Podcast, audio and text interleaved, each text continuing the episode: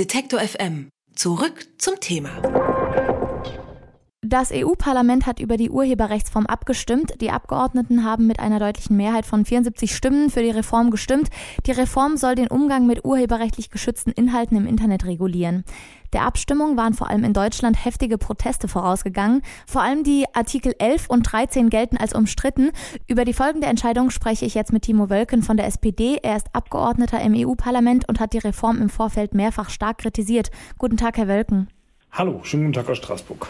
Ja, das EU-Parlament hat die Reform des Urheberrechts beschlossen. Wie geht es denn jetzt überhaupt weiter? Ja, nach diesem Beschluss ist nicht mehr viel, was passieren muss. Die ähm, Minister müssen jetzt noch mal im Ministerrat äh, zustimmen, also die nationalen Regierungen müssen jetzt noch einmal zustimmen. Weil wir keine Änderung mehr vorgenommen haben, ist das eine reine Formsache und wird quasi äh, unter Sonstiges in der Tagesordnung äh, angenommen. Das heißt, auch Sie können jetzt an dem Beschluss kaum noch etwas ändern oder gibt es schon weitere Mobilisierung? Wir im Europäischen Parlament können jetzt erstmal nichts mehr ändern. Es wird natürlich jetzt zu spontanen Demonstrationen kommen, um nochmal deutlich zu machen, ähm, dass dieser Beschluss nicht richtig ist, insbesondere auf die gefährlichen Uploadfilter nochmal hinzuweisen. Äh, aber der parlamentarische Prozess ist an dieser Stelle erstmal beendet. Sie haben vor der Abstimmung der Reform selbst noch eine Rede gehalten. Wie ist denn die Debatte im Parlament verlaufen? Die Debatte war sehr hitzig und ja, im Fußball würde man wahrscheinlich sagen, auch von grober Unsportlichkeit geprägt. Ähm, Redebeiträge wurden unterbrochen auf höhnische Art und Weise. Ähm, insofern war die Debatte doch sehr ähm, lebendig ähm, und ja, es wurden nochmal sehr deutlich die unterschiedlichen Positionen herausgearbeitet. Ja, und äh, deutliche Unterschiede in Positionen gibt es.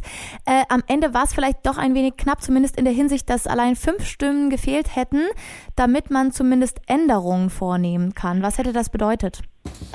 Ja, also ich hätte mir gewünscht, dass es heute nochmal zu Änderungen kommt, denn das Ergebnis, was jetzt auf dem Tisch liegt, ist das sogenannte Trilogergebnis und die Trilogverfahren sind alles andere als transparent. Sie finden zum Beispiel hinter verschlossenen Türen statt und deswegen hätte ich mir gewünscht, dass wir Änderungen heute nochmal debattieren, aber dazu ist es leider nicht gekommen. Trotzdem wollen wir noch mal kurz zurück auf die Diskussion kommen. Es ging ja in den Reformen vor allem immer, oder das Umstrittene an den Reformen waren vor allem Artikel 11 und 13, 17. In Artikel 11 wird das sogenannte Leistungsschutzrecht etabliert. Es soll dafür sorgen, dass Google äh, Nachrichtentexte von Zeitungen nicht mehr einfach kostenlos übernehmen kann, in Google News und Suchergebnissen zum Beispiel. Da denke ich mir ja erstmal, ist doch gut, wenn die Journalisten und Medienunternehmen ihre Ansprüche bekommen. Ja, also im Moment sind diese Textausschnitte nicht urheberrechtlich geschützt, das muss man mal so deutlich sagen. Ähm, deswegen gibt es dafür im Moment auch keine Vergütung. Ähm, die Idee ist jetzt auch, diese Vorschaubilder und kleinste Textausschnitte sozusagen mit einer Lizenzpflicht zu versehen und dann zu hoffen, dass ähm, Websites, News-Aggregatoren Lizenzen von den Presseverlagen einkaufen. Äh, ob das passieren wird, ist mehr als fraglich. Äh, wir haben aus der deutschen äh, Geschichte gesehen, da wurde das Leistungsschutzrecht ja auch schon eingeführt, dass insbesondere Google von den großen Presseverlagen Gratislizenzen bekommen hat, weil der Zugriff äh, eingebrochen ist und kleinere Websites die Lizenzen erwerben mussten. Und insofern die Reform damals zu dem großen Google den Rücken gestärkt hat. Und das erwarte ich jetzt auf europäischer Ebene auch. Oder aber die ähm, Angebote werden nicht gelistet und dann werden wir im Zweifel eine digitale Informationsgesellschaft haben, wo wir seriöse Quellen weniger äh, häufig finden als vielleicht unseriöse Quellen, weil die die Lizenzen gratis vergeben. Oder am besten ein Open Source Projekt, das wenig verdient und dann äh, dementsprechend auch alles dort verbreiten darf, ohne zu zahlen. Wäre denkbar, wenn wir nämlich äh, weitergehen im Kapitel 13, da wird ja festgelegt, dass nur große Online-Plattformen wie YouTube, Instagram oder Facebook Künstlern und anderen Rechteinhabern Gebühren zahlen sollen und dann eben Upload-Filter bräuchten. Kleine Plattformen sollen nicht betroffen sein.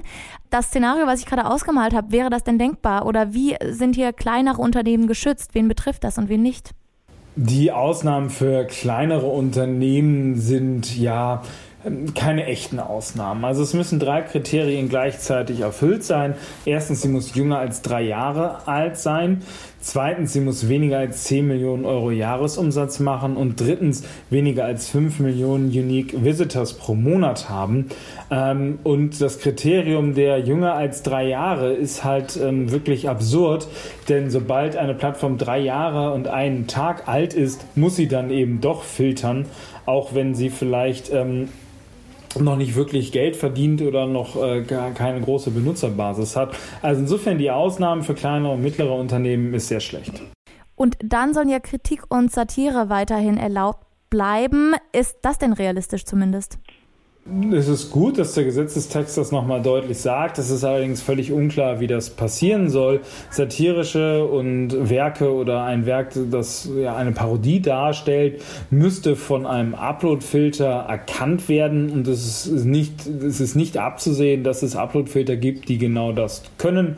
Da die Plattformen jetzt allerdings in einer Lizenzierungspflicht sind, werden sie versuchen, möglichst viele Inhalte, für die sie vielleicht keine Lizenz haben, zu blockieren, um die Schadensersatz schutzpflichtig zu sein und im Zweifel mehr blockieren, als sie eigentlich müssten. Die Diskussion um die Reform wurde in Deutschland sehr leidenschaftlich geführt. Sie selbst sind auch mit den Demonstranten auf die Straße gegangen und haben in ihrer Rede heute vor der Abstimmung nochmal gesagt, dass es um gelebte Demokratie geht, man die Menschen ernst nehmen sollte und, und nicht als Mob bezeichnen. Was macht den Kern der gesellschaftlichen Relevanz hier aus? Das Internet, wie wir es kennen, Memes und alles drum und dran oder die Prinzipien der europäischen Demokratie? Beides ist wichtig. Also die europäische Demokratie lebt auch von einem offenen, von einem kreativen, von einem freien Internet.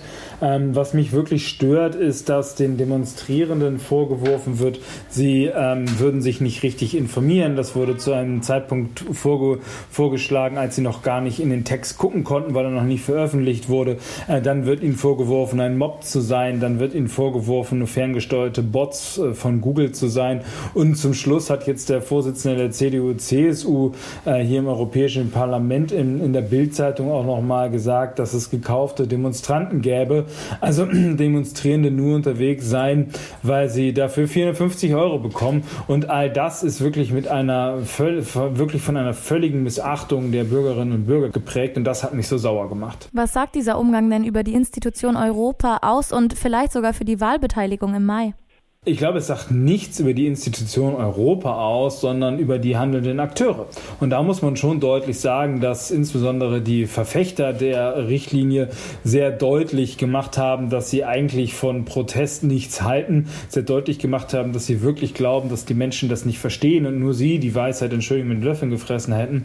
Und äh, das macht schon deutlich, dass es Unterschiede bei den Personen gibt, die hier in Europa Politik machen. Und darüber sagt es etwas aus aus über den Zustand des Respekts, des Umgangs mit den Wählerinnen und Wählern.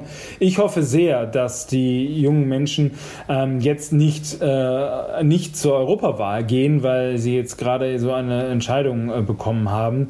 Äh, aber ich bin sehr optimistisch, dass sie gerade deswegen jetzt zur Wahl gehen werden und sehr genau darauf achten werden, wen sie wählen.